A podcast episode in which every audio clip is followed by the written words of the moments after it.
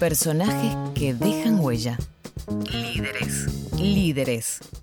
En Puede Pasar.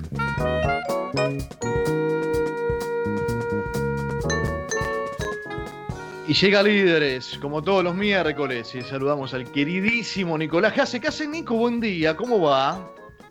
Hola Gus, eh, Klaus, Sofi, qué placer saludarlos. ¿Cómo están? Muy buenos días.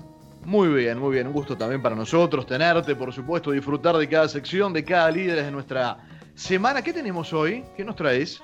Hoy vamos a tener a un revolucionario, eh, un hombre que cambió para siempre la historia de una actividad, obviamente que, no tiene que ver con algo individual, pero sí que él fue el mentor eh, para convencer a un grupo de deportistas que tenían la capacidad desde lo físico, desde lo técnico, que venían ya de un franco crecimiento, pero que sin dudas eh, él marcó un punto de quiebra absoluto en la historia de la actividad como es Sergio Cachito Vigil. Para hablar. grande. bueno, uno de, los, uno de los creadores junto a la jugadora de las Leonas, ¿no? Nada más y eh, nada menos, tras una semana muy especial, a 20 años de, lo que fue Sydney 2000. Bueno, e, e, es elegido por eso, porque sobran méritos para nombrarlo como líder, pero lo que me gustó para, llevar adelante esta columna es tratar de entender qué pasó para que dejara de ser el seleccionado argentino de hockey femenino para pasar a ser las leonas y que cualquiera en el mundo del deporte eh, tenga muy claro de quién hablamos cuando uno habla de las leonas, eh, que no hace falta eh, especificar actividad y, y, que todos sabemos de qué se trata, por eso el elegido es Cachito Vigil. En el 97 fue nombrado entrenador del seleccionado femenino por Luis Jorge Ciancia, en aquel entonces coordinador de las selecciones argentinas de hockey. En ese año, el director técnico se encontraba dirigiendo a Ciudad de Buenos Aires y tras su vinculación con Ciudad comenzó a dirigir a las chicas que eran conocidas en el año 96 como el seleccionado de damas. Hasta ahí ese era el contexto.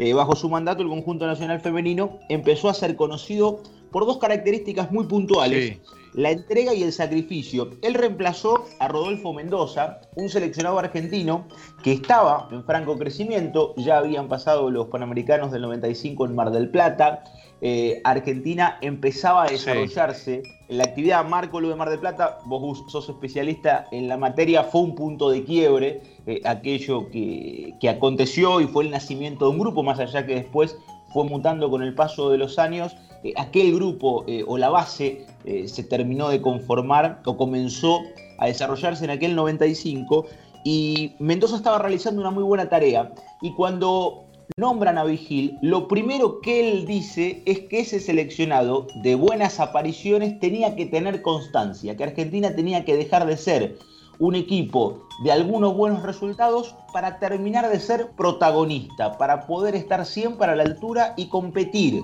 Eh, no simplemente ir para ver qué pasaba. Bueno, vamos a comenzar escuchando a Vigil para comenzar a desarrollar este proyecto. Eh, Cachito hablando de su desafío, eh, de qué le generó que lo llamaran para dirigir a las chicas y qué planteó como desafío central para arrancar esta historia. Nuestro desafío fue empezar a ser un equipo que a todos los torneos que vaya esté entre los cuatro primeros. Si lográbamos sostenerlo durante cuatro años, esa consistencia, que era una de las cosas que le faltaba a los equipos argentinos. Ser consistentes, nosotros podíamos empezar a pelear los podios mundiales y olímpicos. Pero sobre todo tuvimos un propósito, que el hockey sea. Que a través de lo que hagamos en entrenamiento, que el entrenamiento no era para cumplir, era para crecer. Que eh, la fiesta no era solo el partido, la fiesta era cada entrenamiento.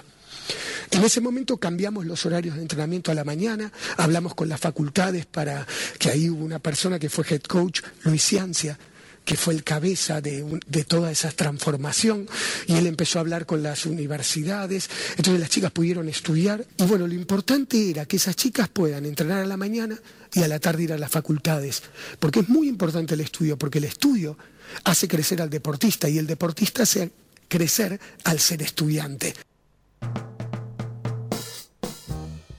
Lo primero que quiero decir es que ya el tono de Cachito es motivacional. Lo escuchás hablar y ya te dan ganas de, Segundo, repite mucho la palabra crecer, ¿no? La palabra crecimiento está presente en todo esto, pero me quedo también con esto de tener los objetivos claros, de saber qué es lo que puede dar el equipo, qué es lo que pueden dar las chicas y qué es lo que se tiene que alcanzar. Esto de los cuatro primeros durante cuatro años, consistencia. Digo, qué claro que tenía a dónde podían llegar y a dónde tenían que llegar eh, en este momento el equipo femenino de hockey que todavía no eran las Leonas. Sin dudas, y una mentalidad ambiciosa que, excedía el deporte, eh, porque marcaba en ese caso puntual como algo que él entendió determinante que las chicas pudieran desarrollarse, que pudieran continuar estudiando, eh, que, pero para eso había que acomodar algunas cuestiones en cuanto a horarios y había que modificar, eh, pero que era fundamental eso, que las chicas no podían perder eh, el estudio, independientemente de crecer como deportistas. Bajo su dirección técnica, inició la era dorada del hockey nacional, ganando la medalla de oro en los Juegos Panamericanos de Winnipeg en el año 99. Las Leonas como tal, de esto hablábamos hace un rato, nacieron en el año 2000 tras levantar un partido frente a Holanda en los Juegos Olímpicos de Sydney, donde llegaron a la medalla de plata. Eh, el logo fue elegido para esa ocasión especial y de ahí en más eh, jamás eh, dejó de utilizarse y nacieron como tal las leonas. Pero antes de esta historia, porque es el primer logro, porque es la referencia en una semana muy particular por cumplirse el aniversario de los 20 años, yo quiero que ustedes escuchen a Vigil hablar del proyecto eh, y lo importante que es el trabajo, digo, pero lo interesante que es que después llegue el resultado, porque muchas veces no tanto en los otros deportes, si quizás está más asociado esta parte al fútbol, eh, se analiza desde el que gana o el que pierde, y la verdad absoluta queda en el triunfo o en la derrota, en el éxito o en el fracaso deportivo. Escuchen a Vigil de qué se trató ese proyecto y por qué cambió para siempre la historia del hockey argentino. El deportista le enseña al ser estudiante que puede ganar y perder y que ambas posibilidades existen. Le enseña a tener licencia para perder y licencia para perder es tener licencia para jugar y cuando uno tiene licencia para jugar puede ganar. Entonces, ¿qué fue el propósito más grande que tuvimos con las chicas? Que el hockey sea. Y que el hockey sea no solo para una parte de, de nuestra sociedad, que era nuestro desafío estar al ser, nuestro desafío nuestra responsabilidad, responsabilidad como habilidad para responder, eh, hacer que el hockey pueda desarrollarse en todos los lugares del país. Entonces, para eso empezamos a hacer giras con el seleccionado a las distintas provincias, empezamos a hacer campus donde las chicas se interrelacionaban eh, las jugadoras de selección se relacionaban con, con, las chicas de diferentes edades.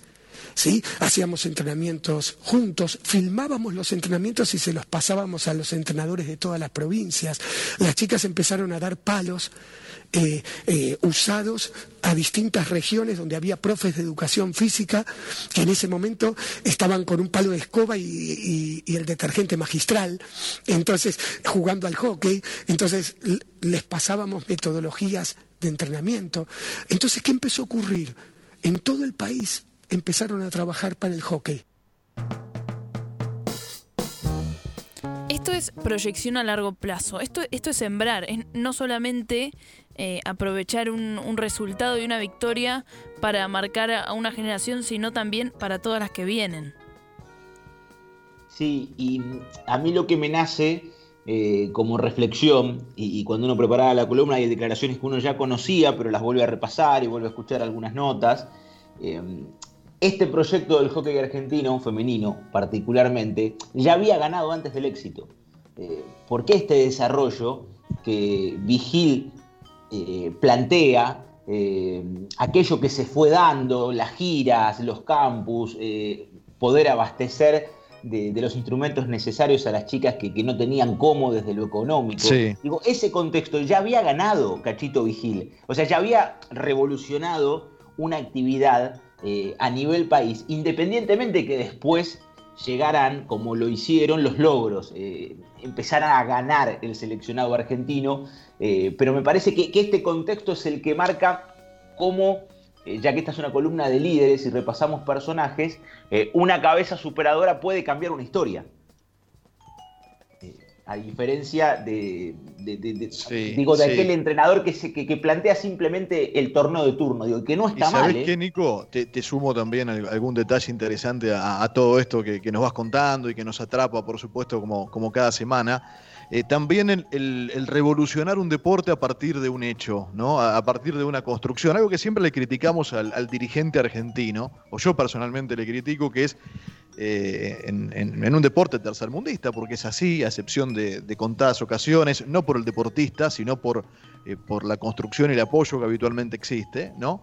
el, el, aprovechamiento de un punto. Y creo que las Leonas en eso han construido una realidad, en un deporte en el cual la competencia radica en un puñado de equipos, porque sinceramente la competencia hoy está dada eh, hasta hace poquito en tres o cuatro, ampliada algo más, pero después la distancia del primero al décimo es muy larga, eh, en la rama femenina principalmente, que es lo que estamos hablando, es muy, muy larga, muy larga, es muy difícil que de 10 partidos el, el que está séptimo octavo le gane uno o dos al que viene, al que viene arriba mejor rankeado. Bueno, igualmente en eso las Leonas construyeron y trasladaron lo que dijo Vigilo, lo que repasabas vos recién, esto de hacerlo mucho más cercano al, pueblo, a la gente, ¿no? mucho más popular, que, que muchas más chicas se animen a jugarlo ¿eh? después de conocer la explosión leona. ¿no? Sin dudas, un líder debe ser creíble eh, ante todo y, creo que es uno de los puntos principales para poder liderar un equipo en cualquier especialidad. Te voy a contar una anécdota, es de público conocimiento, pero cada vez que, uno la repasa no deja de sorprenderse. A lo que debería ser cotidiano y, normal en cualquier disciplina, no, no, no lo es tanto. Esto ocurrió en el año 2002, cuando el seleccionado argentino eh, de hockey perdió frente a Alemania por 2 a 1 un test match. Eh, y una actitud de Vigil fue determinante en aquella derrota de las chicas. Eh, el entrenador le dijo al árbitro estadounidense eh, que convalidara el segundo gol alemán porque la jueza no lo cobró inicialmente al no ver que la bocha había ingresado en el arco de una jugadora germana. El partido amistoso fue protagonizado en la cancha de Tucumán Rugby ante 4.000 personas. Es mm, hecho, insisto, de, público conocimiento, pero han pasado ya 18 años y por ahí del otro lado eh, hay gente que no, que no, lo tiene tan presente. Eh, yo quiero que escuchen a Vigil hablar de los valores, recordando aquella anécdota donde Alemania había marcado, la jueza no lo había advertido, y fue él quien preguntó a las jugadoras, ¿fue gol o no fue gol? Sí, fue gol. La hicieron con un gesto, con la cara. No es que le hablaron para mostrarle aquella respuesta ante la consulta del técnico. Y Argentina salía de contra y la jugada continuaba. Pero él, al darse cuenta de que había sido gol, eh, procedió a lo que va a contar ahora. Y tiene que ver con los valores y marca un poco el liderazgo. Lo escuchamos a Cachito. Si yo te pregunto a vos, ¿fue gol o no fue gol? Y vos me decís sí. Y yo después, disculpame la palabra, me hago el boludo. ¿Con qué cara te miro después? La jugadora me dice, un cacho fue gol. Y lo único que tiene que hacer el entrenador, que le salió a decir al árbitro, árbitro, fue gol. Y punto. Pero no hay más vuelta que darle. Y no por eso uno es honesto fue una actitud que es lo que corresponde, y si lo queremos llamar honesto, fue una actitud honesta. Lo que yo no puedo entender que por esa acción uno es honesto toda la vida. No, esa fue una actitud honesta. Pero al otro día volvemos a cero. Es un país exitista y, y que nos están vendiendo cosas que no nos tienen que vender. Y el día que triunfen los valores, y va a ser diferente. Una gran lección.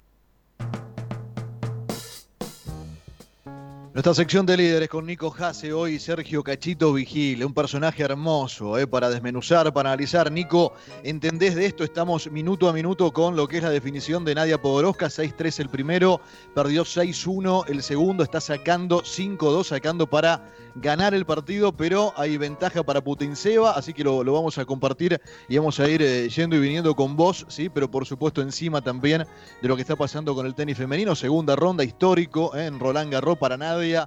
En, poner y, posicionar, bueno, justamente hablando de esto, ¿no? De Leonas y de la importancia de ese factor preponderante para el crecimiento contextual del deporte femenino. Iguales, iguales y sigue manteniendo el servicio 5-2, muy cerquita también del comienzo, Clau, del partido de Peque Schwarzman. Sí, exactamente. Estamos esperando partidos que se siguen atrasando. 8.45 es el horario en el que está anunciado ahora. Bueno, son 8.48. En realidad ya se pasó unos minutos contra el italiano Lorenzo Giustino. Bueno, ahí va el saque. Centralizado otra vez. Segundo servicio. Malo el primero. Ya seguimos eh, con Nico Hasse y con nuestra sección de líderes, pero en vivo compartimos esta gran chance de meterse. Tercera ronda de Podoroska, 6-3 el primero, 6-1, 1-6 en realidad, perdió el, el, segundo a manos de la vigésimo tercera preclasificada. Ahí está el revés a dos manos, abriendo, sacándola de la cancha. Buena devolución de Putinseva. Bien para Podoroska que se pone a punto, ¿eh? a punto de match point. Es punto para la Argentina, claro que sí. Y a un puntito estamos, Sofi, ¿eh? de Podoroska en tercera ronda. A un punto nada más. Se ve Putinseva que no lo puede creer porque está jugando muy mal, pero la Argentina muy bien. Sí, sí, sí. Bueno, a ver. A punto de quedarse con el partido. Esto es match point. Primer servicio jugable. La tira lejos, la tira fuera de. La corre fuera de la cancha. Ahí va otra vez el, el muy buen drive. Dominando el punto. Toma la iniciativa. Se acerca, se arrima a la red. Y otra vez estamos iguales. Estamos iguales, seguimos, seguimos, Nico. Seguimos un ratito más con Cachito, pero bueno, así vamos, ¿eh? de, de a nuestra sección de líderes. Dale. No, y vale, y vale, y vale, porque es una noticia importante en el mundo del deporte argentino y puede hacer historia Podoroska. Bueno, hablábamos de las leonas eh, que nacieron en ese año 2000 como tales y el grupo humano que empezaba a conformarse allá por el año 95 fue crucial y creerle a ese entrenador que tenía valores y que marcaba cosas que excedían al hockey. Por eso vamos con Cachito eh, hablando del grupo humano y cuán importante fue entrenarse y tener un grupo tan generoso para aquello en pos de buscar un logro deportivo. Y bueno, ese equipo tenía talento, talento físico, talento técnico, talento táctico, pero sobre todo tenía talento humano. Eh, disfrutaba cada momento. La Leona era el seleccionado femenino y en un momento apareció la Leona. Y la Leona no fue un apodo, la Leona se gestó desde adentro fue pasando por todas las capas del cuerpo hasta salir a la superficie. Ese grupo sacó la leona que tenía dentro y la puso al servicio del crecimiento del hockey. Y su logro máximo no fueron los resultados que obtuvo, que fueron muchos. Su logro máximo fue hacer que el hockey nos apasione, nos acerque y sobre todo dejar una huella para que otros equipos puedan continuar creciendo y puedan superarlo. Dejar una huella, dice Cachito Vigil. Ganó Podoroska 6-2. Acaba de ganar. Ganó Nadia Podoroska 6-2 en el tercero, ¿sí? con ese revés característico, eh, sacándola casi de la cancha Putinseva, una muy buena jugadora, ¿sí? nacida en Rusia, que no encontró lugar por la cantidad de jugadoras en su país, nacionalizada kazaja.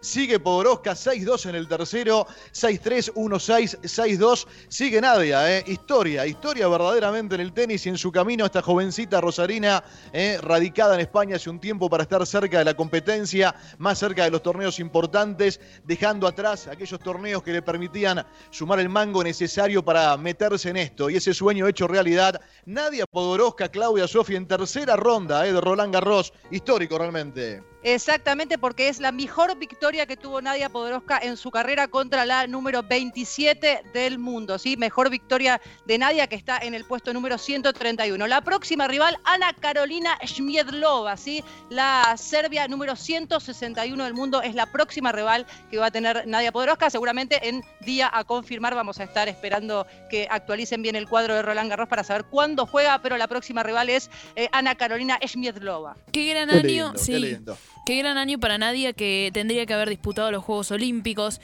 eh, en este momento, en esta mitad de año. No lo pudo hacer, pero había arrancado tan bien el año que después el parate del coronavirus la afectó y uno pensaba, bueno, ¿cómo, cómo va a volver? Bueno, volvió de la mejor manera y se prepara también de la mejor manera para lo que seguramente van a ser unos, una gran experiencia como un Juego Olímpico. Pero sobre todo esto, jugar un gran slam como Roland Garros, cuadro principal, y encima tener partidos tan sólidos como los que tuvo, bueno, muy buena noticia y nos ilusiona con esto que, que puede llegar a ser un rendimiento a futuro también de la Argentina.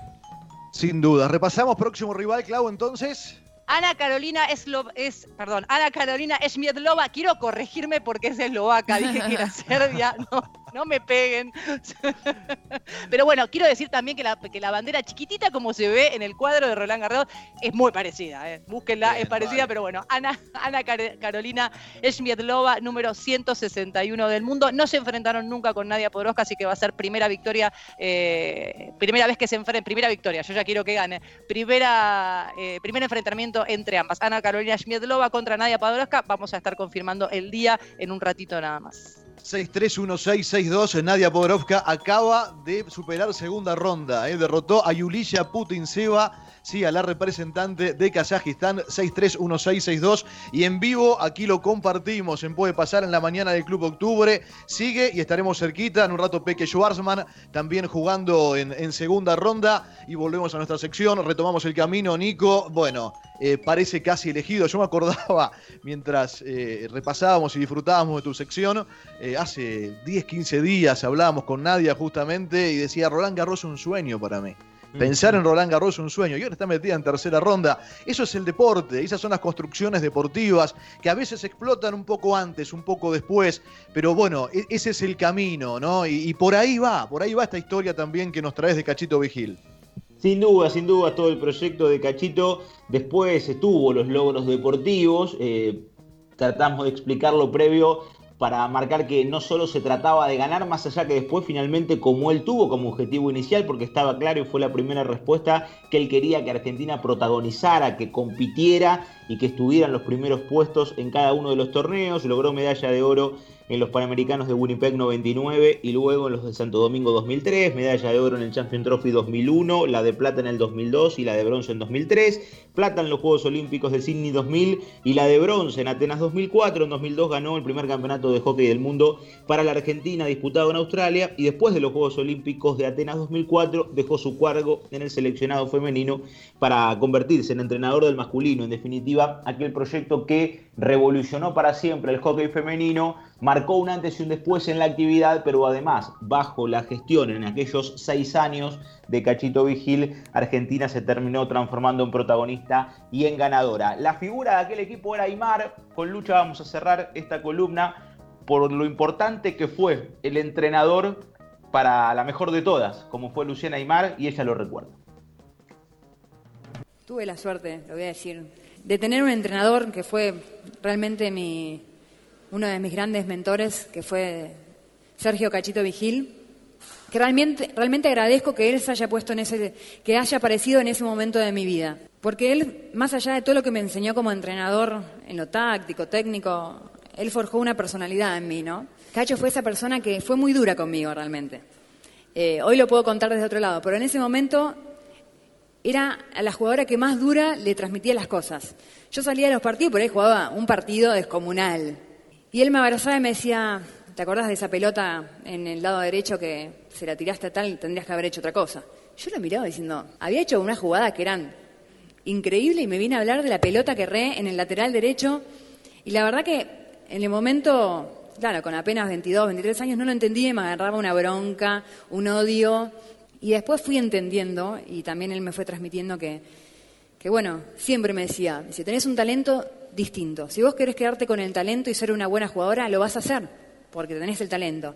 Ahora, si querés ser una deportista diferente, tenés que, tenés que crecer, tenés que siempre buscar algo que te haga crecer. Bueno, y lo logró, ¿no? Porque la transformó en, la mejor jugadora de todos los tiempos, me parece. Algunos las comparan con, otras muy buenas jugadoras eh, de, Australia, ya, bueno, justamente por década 90-2000, cuando Australia era inexpugnable, insuperable, Argentina lo sufrió. Bueno, esa historia de Argentina que, no pudo conseguir en Leonas lo que terminó consiguiendo en Leones después, ¿no? Que es el oro olímpico, pero es casi anecdótico en el medio de, un personaje y de un formador fantástico. Para mí es uno, está en ese lote de los, de los formadores importantes de la historia del deporte argentino, Nico, como es Cachito Vigil. Sin duda, sin duda es un hombre que marcó un antes y un después, que obviamente esto no tiene que ver con una exclusividad, entre comillas, de un entrenador, fue un proyecto eh, muy ambicioso y lo es hasta el día de la fecha, de la mano de Chaparretegui y demás, pero sin duda que aquel año 97 marcó un punto de quiebre en el seleccionado argentino en particular y en la actividad en general con lo que fue el proyecto de Vigil y más tarde las conquistas que lograron las chicas de su mano y quería cerrar con Aymar porque sin dudas eh, que la mejor de todos los tiempos en la República Argentina no hay discusión alguna y a nivel mundial creo que tampoco. Eh, en definitiva, eh, marque lo importante que fue este entrenador, habla un poco de, de ese líder que la convenció. Sin duda. Nico, abrazo enorme. ¿eh? Y eso es un, placer. un placer que estés, que estés siempre con nosotros. Abrazo grande, la seguimos. Nicolás Case, en la mañana de Puede Pasar.